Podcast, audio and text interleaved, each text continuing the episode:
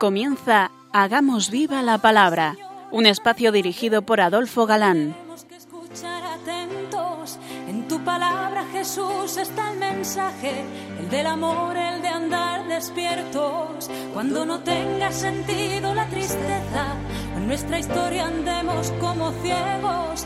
En tu palabra hallaremos la fuerza que nos levante y llene de sosiego.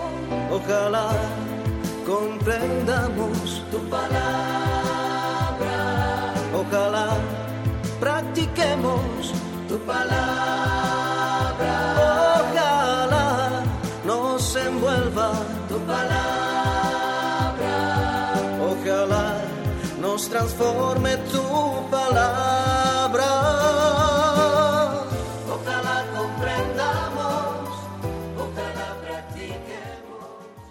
Hola amigos, un día más nos acercamos a la palabra de Dios, que es viva y eficaz, como sabemos.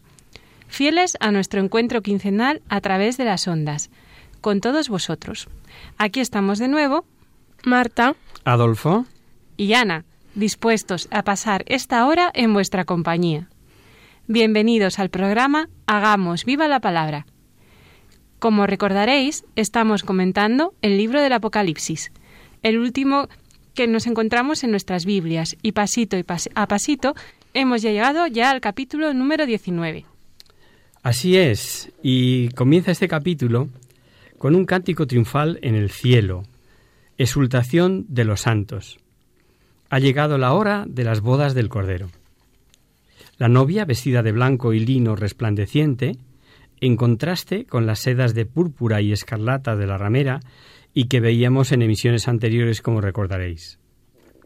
No olvidemos que la Iglesia es sin mancha ni arruga, como nos dice San Pablo en su carta a los Efesios.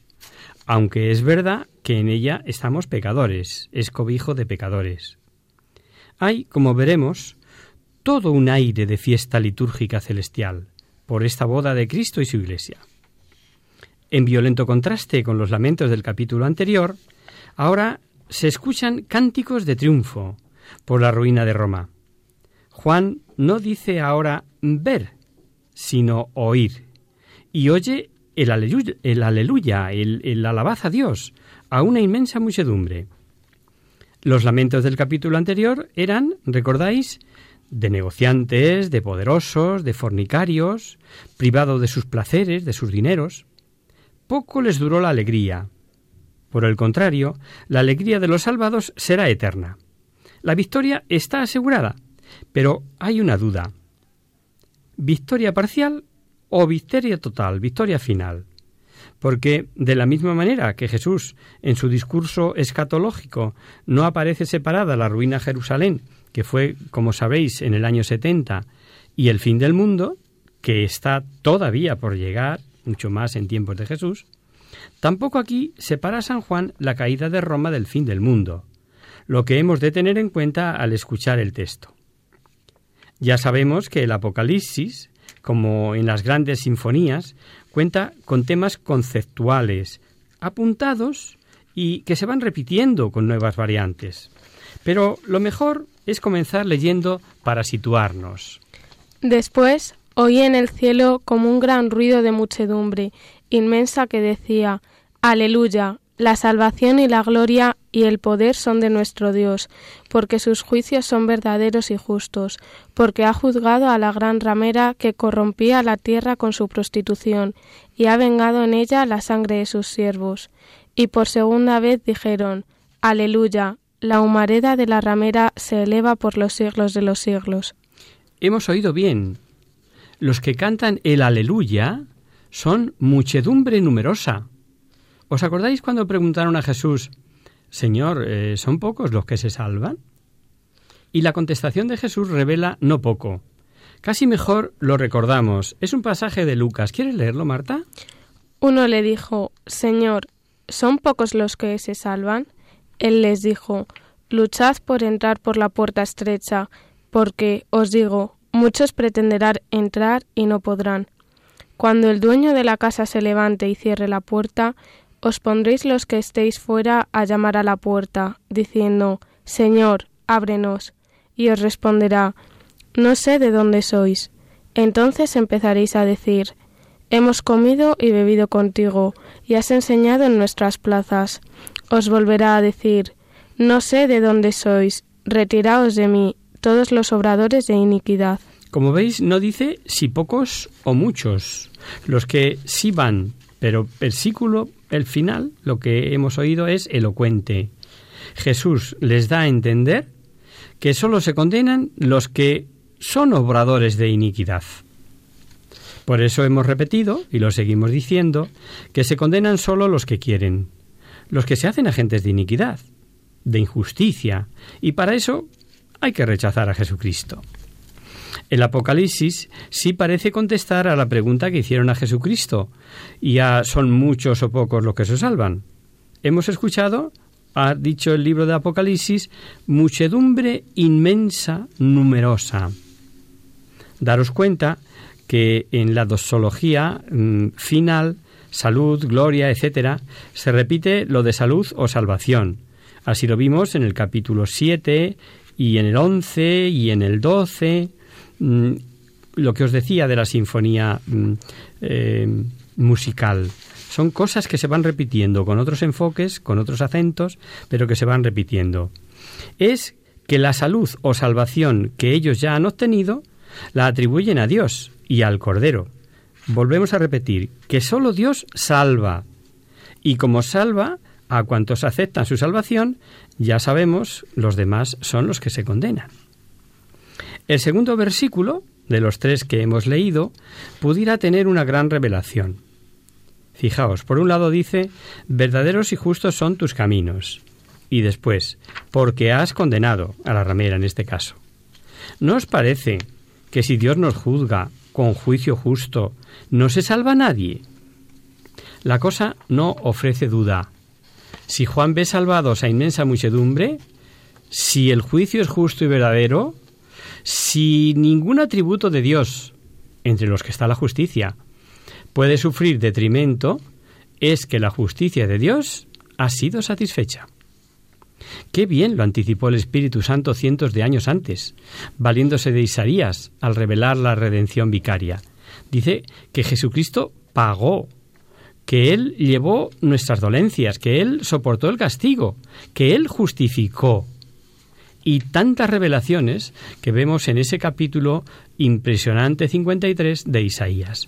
San Pablo nos dirá que se hizo pecado por nosotros. Eso en la segunda carta a los Corintios. Y que... Se hizo maldición por nosotros. En los Gálatas.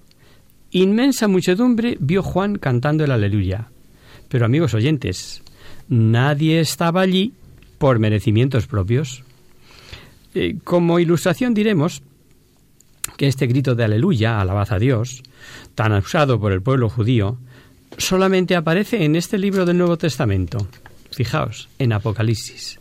Y como sabemos que fue usado muy pronto en la liturgia cristiana, quiere decirse que los primeros cristianos conocían ya este libro del Apocalipsis, aunque esté el último en nuestras Biblias. Y esto, eso justifica el por qué San Juan no aclara su significado, pues aunque era palabra hebrea, les era perfectamente conocida, conocida, perdón. Al igual que vimos en el capítulo anterior, que comentamos en la pasada emisión y que prometimos volver sobre el tema, este pasaje que hemos leído parece como si nos dijese que el motivo de la alegría de los salvados es la condición de los réprobos. Has juzgado a la ramera, a la gran ramera, ha vengado la sangre de sus siervos. Dice este versículo segundo, y alguno se preguntará, ¿es posible que sientan alegría al ver la venganza? Ya dijimos a eso que no. Y aclararemos. Primero, olvidándonos que los malvados, los réprobos, la venganza es contra el mal, el mal ha sido destruido y esto es lo que causa la alegría. No puede interpretarse de otra manera, porque supondría, como dice Barsotti, este comentarista al que recurrimos más de una vez, como sabéis, supondría sofocar cuanto hay de bueno en nuestras almas, claro. Si nos regocijamos con la venganza, ¿qué tenemos de bueno nosotros? No, la venganza de los santos es la restauración de un orden violado. Podemos entenderlo mejor si decimos, el bien ha sido vengado. Segundo, el santo ve únicamente a Dios. No puede ser su alegría la condenación de almas, sería incompatible. La alegría es consecuencia de la visión de Dios. Es un ver a Dios sin sombra alguna. Y todo lo que sea Dios ha desaparecido. Tal es el inefable gozo, la felicidad inimaginable que produce la visión beatífica, a la que nosotros, queridos amigos, estamos llamados. Pero por su infinita misericordia, repito. Pero hay un razonamiento de Barsotti que causa cierto espanto. Lo simplificaremos, dice, el mal de alguna manera se identifica con el ser. El ser se identifica con el mal. El obrador del mal, el pecador, es tremendo porque de alguna manera es el mal encarnado. Luego, el aniquilamiento del mal se convierte, queridos oyentes, en condenación del pecador.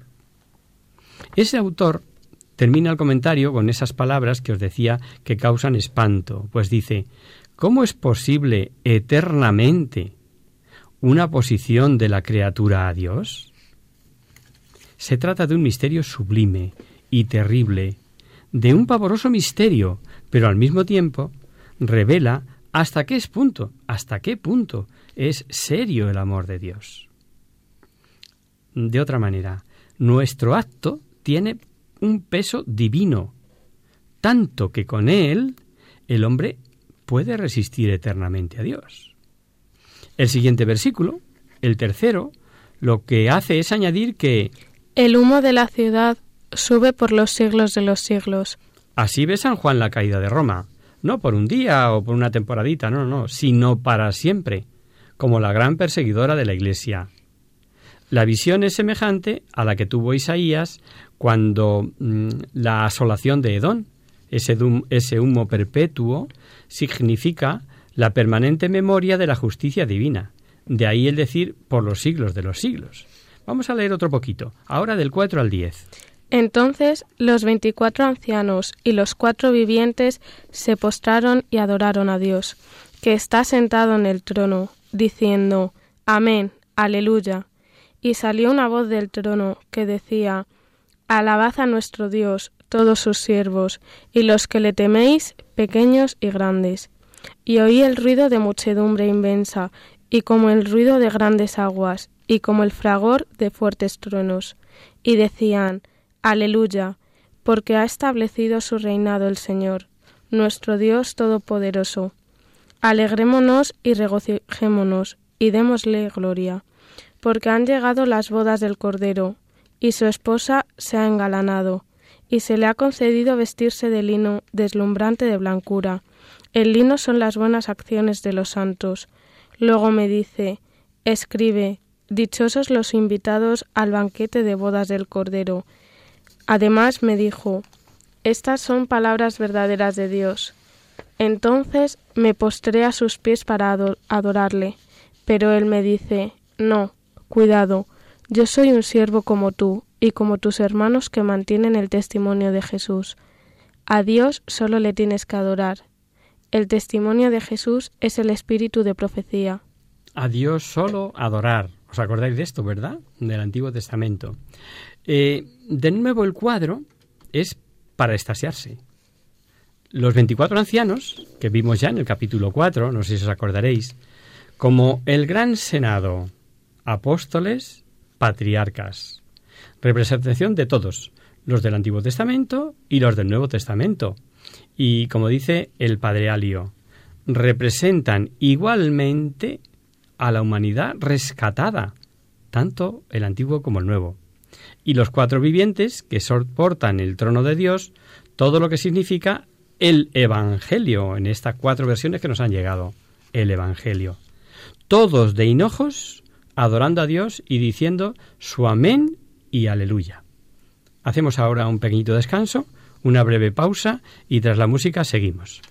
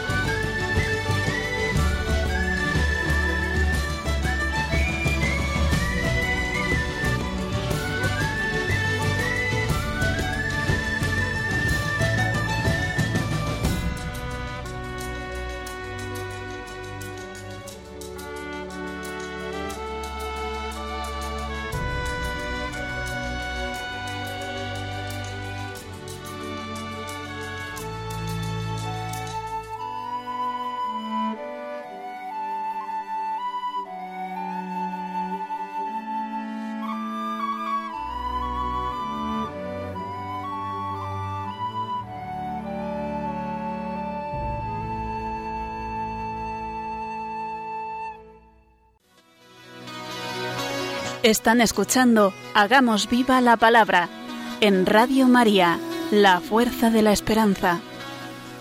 Amigos, de nuevo con vosotros tras este breve descanso musical. Os recordamos, queridos oyentes, que sintonizáis el programa Hagamos viva la palabra. Si queréis contactar con nosotros vía correo postal, lo podéis hacer a Radio María, Paseo Lanceros número 2, primera planta, 28024 de Madrid. Y si preferís, al correo electrónico hagamos viva la palabra arroba radiomaria.es. Para los que se acaban de incorporar, decirles que estamos analizando el libro del Apocalipsis. Y si queréis coger la Biblia y seguirnos, buscar en el capítulo 19 del mismo libro. Así es, estamos al comienzo del capítulo y el versículo 5 en concreto ofrece una maravillosa luz sobre la vida del cielo. Es algo muy profundo, digno de ser meditado. Dice que salió una voz del trono. ¿Quién está en el trono? Dios. ¿Y qué dice la voz? Alabad a nuestro Dios. ¿Cómo se explica esto? Pues es muy interesante la explicación del tan repetido comentarista Barsotti, pues él nos dice La alabanza que le rinden los santos es la misma alabanza que da al Padre el Hijo unigénito, porque ha asumido en unidad de naturaleza y en cierta manera en unidad de persona a todos los hombres, a todas las cosas, de modo que la alabanza de los ángeles la gloria de los santos no multiplica su gloria, es la alabanza eterna del Hijo de Dios. No es la voz que sale del trono una exhortación a la alabanza, sino la alabanza misma del Hijo que atrae hacia sí mismo a todas las criaturas. El final de este versículo, lo hemos escuchado, también merece consideración, por decir a los siervos cuantos teméis a Dios, grandes y pequeños. Eh, muchas personas desconocen lo que en la Sagrada Escritura significa el maravilloso don del Espíritu Santo llamado el temor de Dios. Piensan que es algo así como tener miedo a Dios.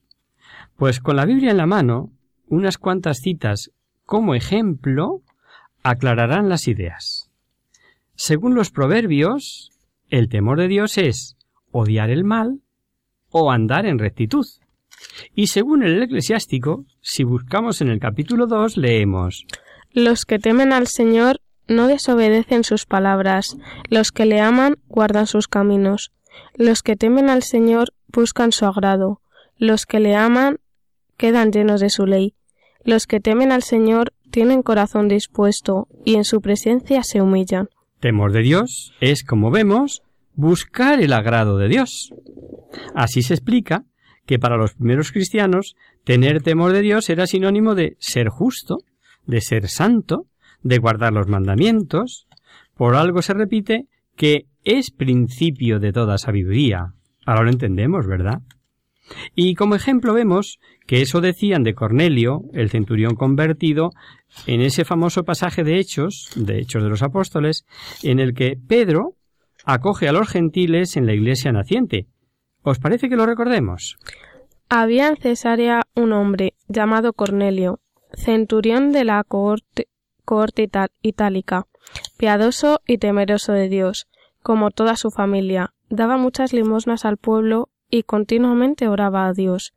Ellos respondieron El centurión Cornelio, hombre justo y temeroso de Dios, reconocido como tal por el testimonio de toda la nación judía, ha recibido de un ángel santo el aviso de hacerte venir a su casa y de escuchar lo que tú digas. Al decir que la propia Iglesia progresaba, se dice en Hechos también y la Iglesia progresaba en el temor de Dios. Progresaba en el temor de Dios. Son solo unos ejemplos. Eh, choca también que este versículo invite a esa alabanza a pequeños y grandes, como hemos escuchado. ¿Pueden todavía seguir existiendo allí pequeños y grandes?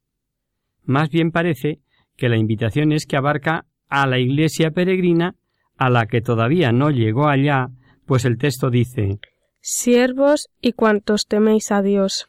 Lo que hace suponer que es también para los que aún no están en el cielo.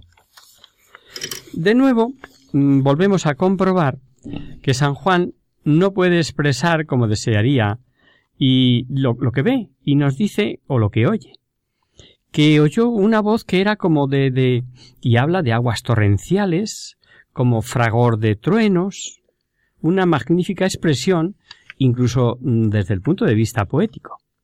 Y nos dice la razón del regocijo. Llegó la boda del Cordero con su iglesia, y la ve, como ya leímos que nos dijo Pablo en su carta a los Efesios, sin mancha ni arruga. Ahora la expresa con otras palabras, en ese símbolo, en ese simbolismo de lino brillante y puro. Y como el mismo texto aclara que tan deslumbrante vestido son las obras de los justos, de los santos, ya sabemos con qué vestido nos hemos de presentar. Vale la pena ver mm, cómo amortajan a grandes personalidades con sus bandas, medallas, banderas, con sus togas de magistrados, con sus moradas sotanas de cardenales, y a los mismos papas con sus tiaras. Pero eso queda pa' aquí, pa' aquí, pa' abajo. Y, y para hacerse polvo también en la tumba. La ropa para presentarnos allá, lo hemos oído, son las buenas obras. Esas no van a la tumba, esas nos acompañarán siempre.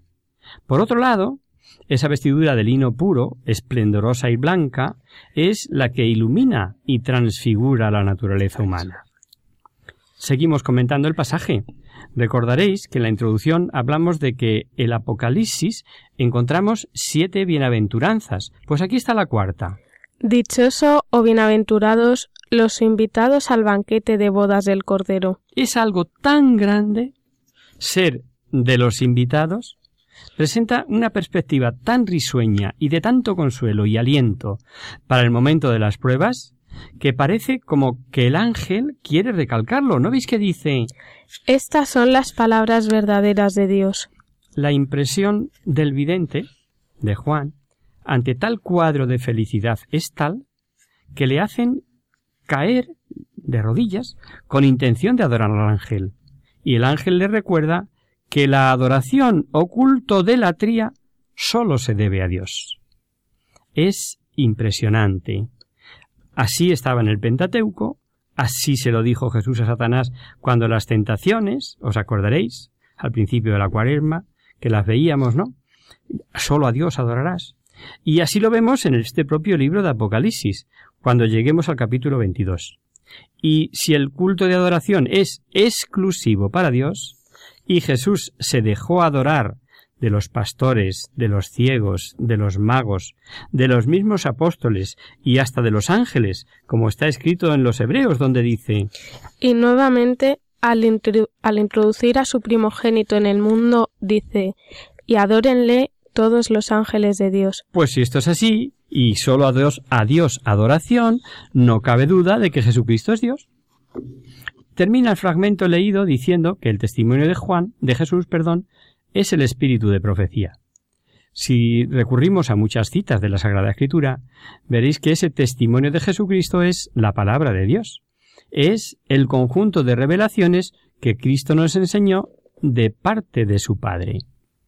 Y esta revelación, o palabra de Dios, es la que inspira a los apóstoles, profetas y a todo cristiano que quiera transmitir al mundo el mensaje de Dios.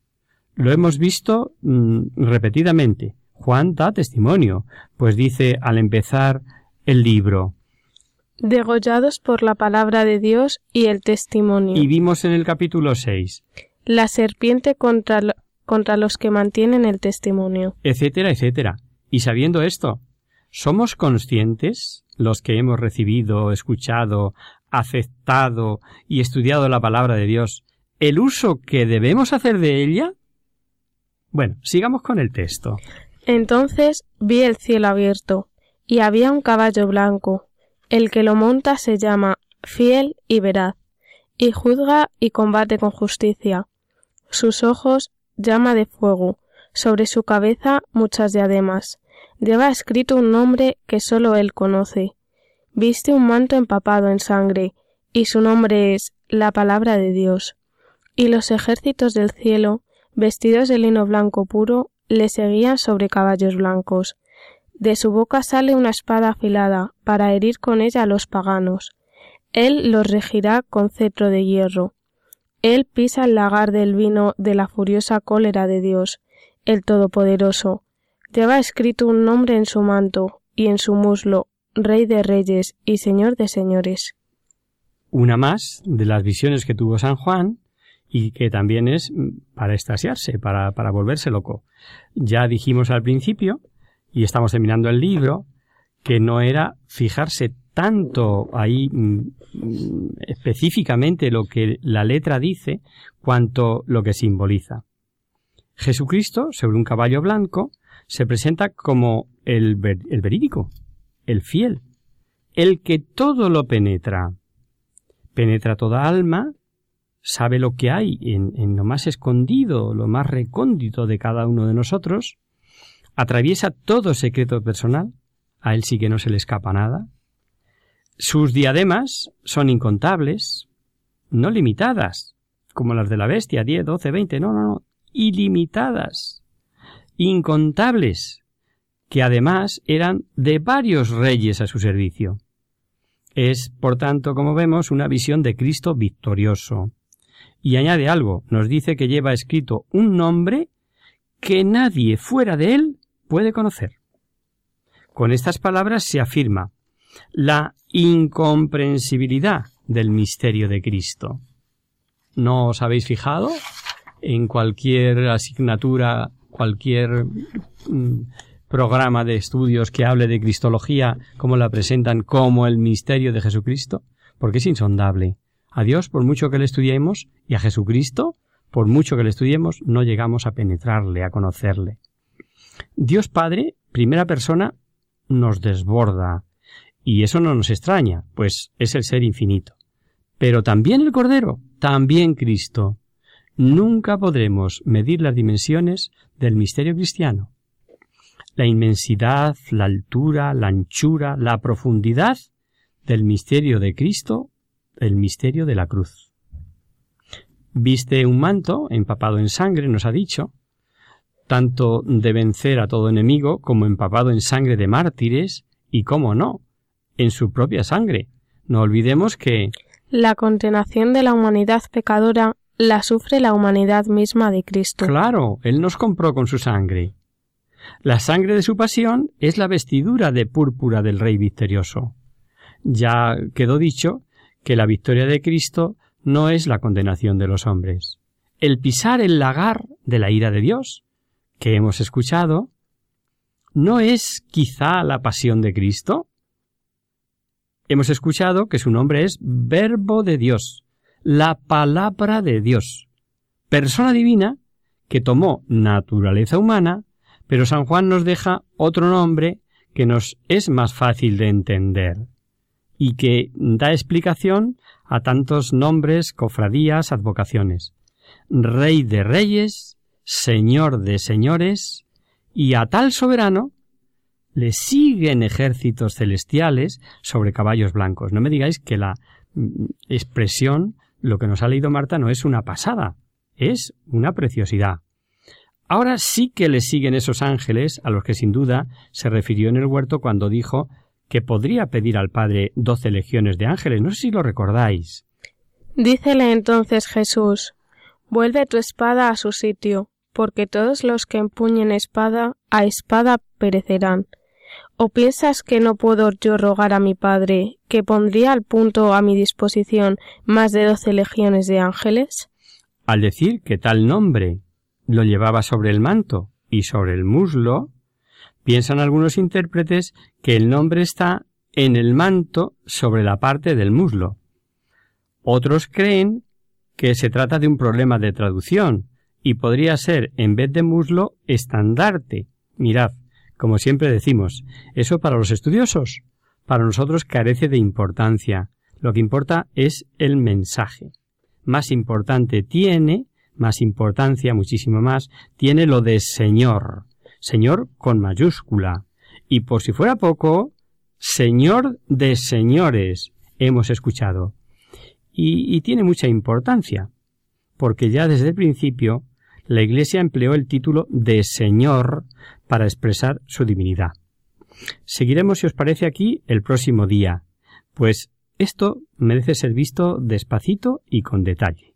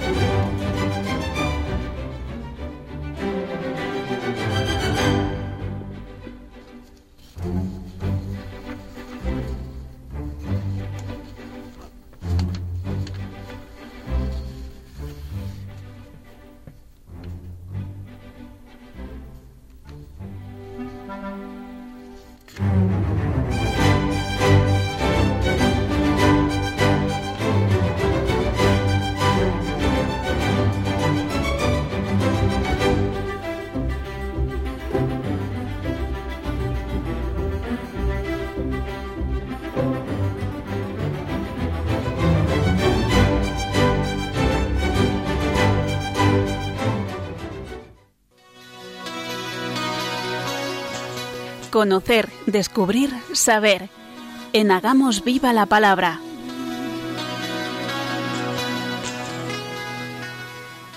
Comenzamos nuestro espacio de conocer, descubrir, saber. Y hoy contestamos a Arancha, una oyente madrileña que tras un voluntariado en una residencia de mayores le ha surgido esta reflexión. Dice su carta. Hola amigos, soy una chica de Madrid. Me llamo Arancha y he estado visitando frecuentemente una residencia de la tercera edad este mes pasado. Había allí una abuelilla que siempre estaba escuchando esta emisora. Y al oír vuestra invitación a participar en el espacio de conocer, descubrir saber, me propuse escribir al programa, pues me gustaría saber qué dice la Biblia o la Iglesia acerca de las personas mayores. Es todo un mundo, palpas las limitaciones que conlleva la edad y la maraña de sentimientos encontrados en los residentes, en las personas que les atendíamos y en los familiares. Creo que como creyentes y para ayudar del modo mejor, lo primero es tener criterios claros. Sé que el tema es muy complejo, pero ¿podríais decirnos algo a través de la radio? Muchas gracias. Y firma Arancha. Querida amiga madrileña, llevas razón cuando dices que el tema es complejo. Pero bueno, algo podemos decir que ayude a quienes nos escuchan. En la Sagrada Escritura se contempla la vejez eh, bien como el camino de descenso hacia la muerte o bien como el progreso hacia la felicidad eterna. Empezando por el decálogo, ya el cuarto mandamiento, viene con propina, mm, señal de que no es fácil de cumplir, eso de honra a tu padre y a tu madre, ¿no? Y en este caso promete larga vida, larga vida, a quien honra a su padre y a su madre. Dice el libro del Éxodo concretamente. Honra a tu padre y a tu madre, para que se prolonguen tus días sobre la tierra que Yahvé, tu Dios, te va a dar. Para que se prolonguen tus días sobre la tierra. O sea, que honrar a padre y, madre implica longevidad. Ahí va, pues esto si no, ni, ni habíamos reparado en ello. La ancianidad es como una corona para el justo, que tiene el gozo de ver los hijos de sus hijos. Y lo dice además de una forma preciosa, muy poética, el libro de los Proverbios. Cabellos blancos son corona de honor, y en el camino de la justicia se la encuentra. Corona de los ancianos son los hijos de los hijos, los padres son el honor de los hijos. O sea que esto de llegar a ser abuelo o tener bisnietos también cuenta, ¿no? Bien, bien, bien. Vamos aprendiendo cosas. Por otra parte, todos los nacidos hemos de morir. El gran error de nuestra cultura actual es que se sobrevalora y estima la juventud únicamente. Y las distintas etapas de la vida sin, se ignoran, pero, pero de entrada, sin darle el valor que tienen. Mira, Arancha, nadie tiene la vida comprada. Y, parece como que de jóvenes no vamos a morir. Y, como que no nos vamos a hacer nunca mayores. Es una vana ilusión. Así, la muerte aparece como algo de lo que no se debe hablar, de lo que no se quiere hablar, cuando es lo más cierto que tenemos. Bien es verdad que lo más común es morir de mayor. Sin embargo, sabemos que esto no es así. Basta mirar las estadísticas mm, que nos da tráfico todos los fines de semana o a la vuelta de vacaciones, ¿no? En la escritura se contempla la muerte como una liberación, al sentir al anciano el declinar su vigor. Pues dice el libro del eclesiástico. Oh muerte, buena es tu, tu, sentencia para el hombre necesitado y carente de fuerzas, para el viejo acabado, ahito de, de cuidados, que se revela y ha perdido la paciencia. No temas la sentencia de la muerte, recuerda tus comienzos y tu fin. Que es como afirmar que todos tenemos un principio y que todos tenemos que morir, ¿no?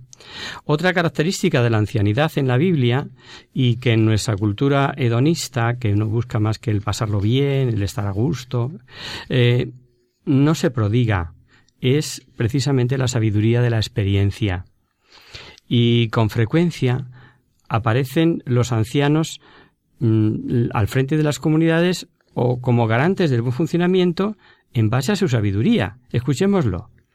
Ve y reúne a los ancianos de Israel y diles, Yahvé, el Dios de vuestros padres, el Dios de Abraham, de Isaac y de Jacob, se me apareció y me dijo, Yo os he visitado y he visto lo que os han hecho en Egipto.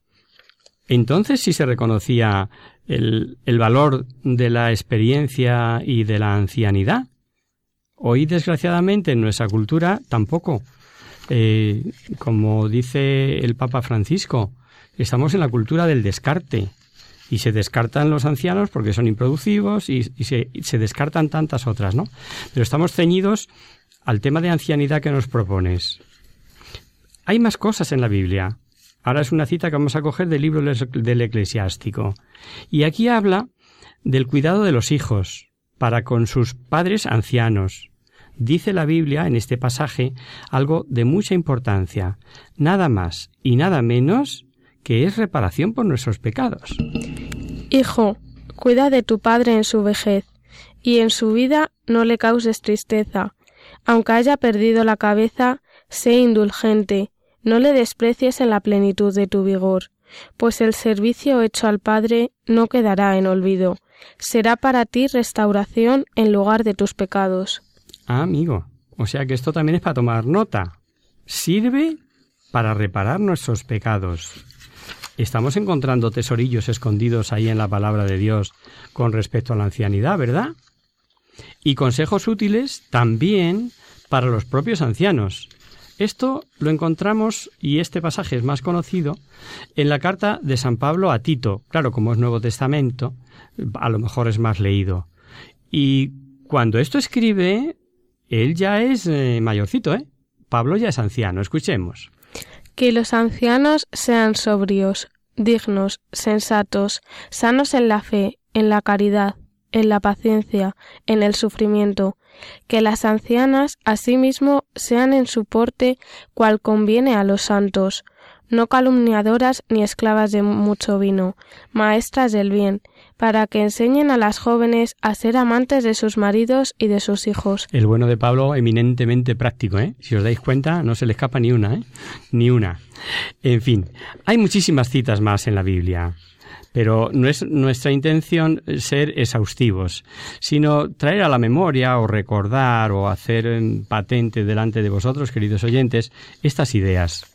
Eh, desde el punto de vista eclesial, pues mirar, eh, la Santa Sede, que aprecia el intento de establecer una organización social inspirada en la solidaridad, en la que las distintas generaciones unidas den su propia aportación, en el Año Internacional de los Ancianos hizo escuchar la voz de la Iglesia, tanto en el campo de la reflexión como en el de la acción.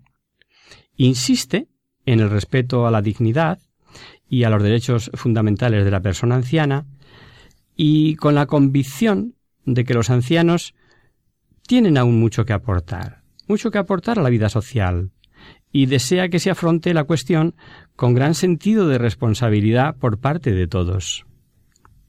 Individuos, familias, asociaciones, gobiernos y organismos internacionales según las competencias y, al ámbito de donde llega cada cual y los deberes que cada cual tiene y de acuerdo con el principio tan importante de la subsidiariedad palabreja que salía a relucir ya en la encíclica de León XIII, de la Rerum Novarum, y que cuando se empieza a hablar de ella en doctrina social parece que es que em, la Iglesia se mete donde no le llaman, ¿no? y nada más lejos de la realidad. Lo que ocurre que son cosas que se olvidan. Sólo así se podrá perseguir el objetivo de garantizar al anciano condiciones de vida siempre más humanas y dar valor a su papel insustituible en la sociedad, en continua y rápida transformación económica y cultural. ¿Dónde nos agarramos? ¿Qué referencias tenemos si hemos descartado a los ancianos? Sólo así se podrían comprender o emprender de un modo orgánico iniciativas destinadas a influir en el orden socioeconómico y educativo con el objeto de que sean accesibles a todos los ciudadanos, sin discriminaciones. Los recursos indispensables para satisfacer necesidades antiguas y nuevas, para garantizar, perdón, la tutela efectiva de los derechos y para dar nuevos motivos de esperanza y de confianza, de participación activa, de pertenencia a los que han sido alejados de los circuitos de la convivencia humana, que es lo que tú te has encontrado allí en esa residencia, querida Arancha.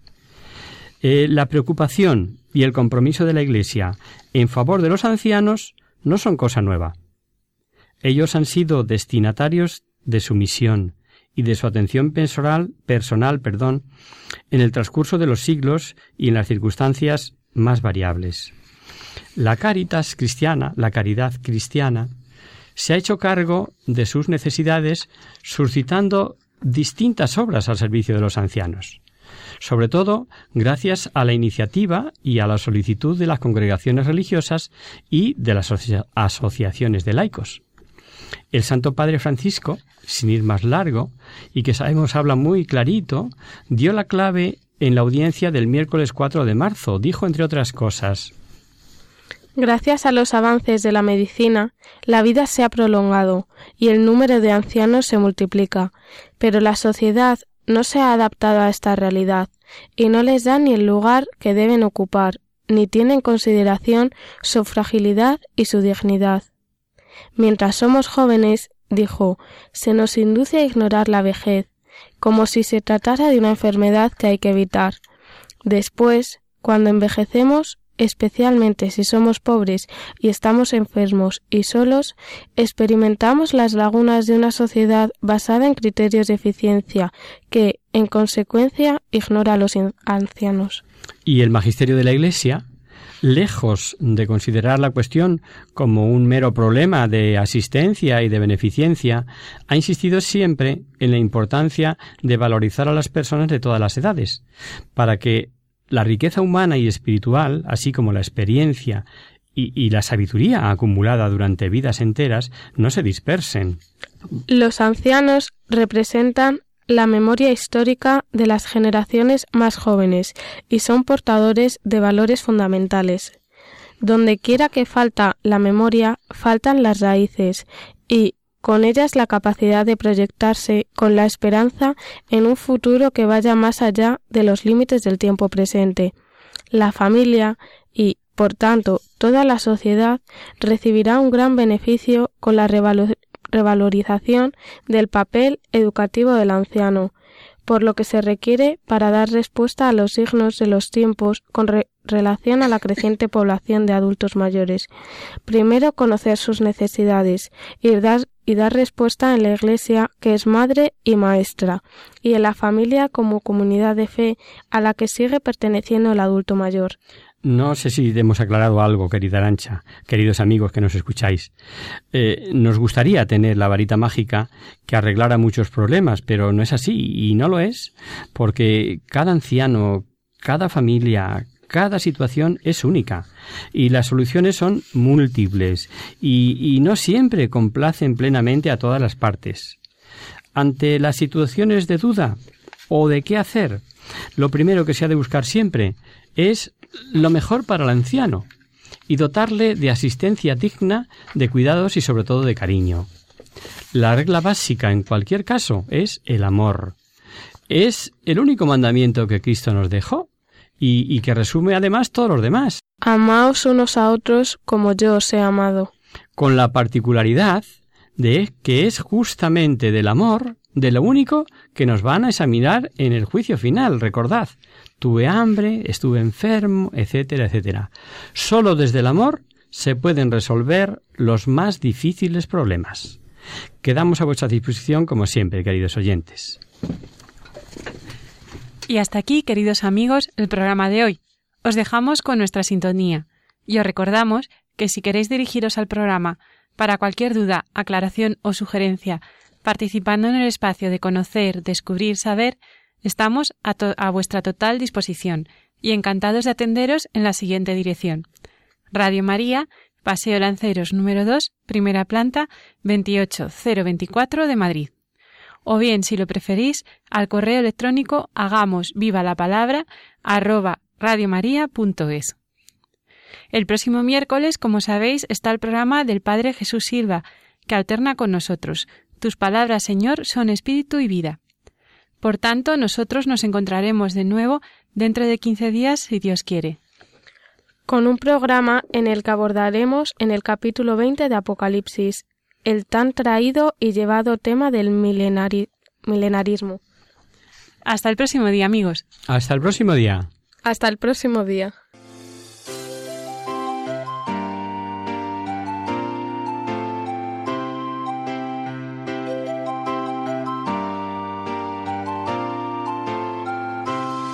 En tu palabra, Señor, está la clave. Solo tenemos que escuchar atentos. En tu palabra, Jesús, está el mensaje, el del amor, el de andar despierto. Así concluye Hagamos viva la palabra con Adolfo Galán. Andemos como ciegos, en tu palabra hallaremos la fuerza que nos levante y llene de sosiego. Ojalá comprendamos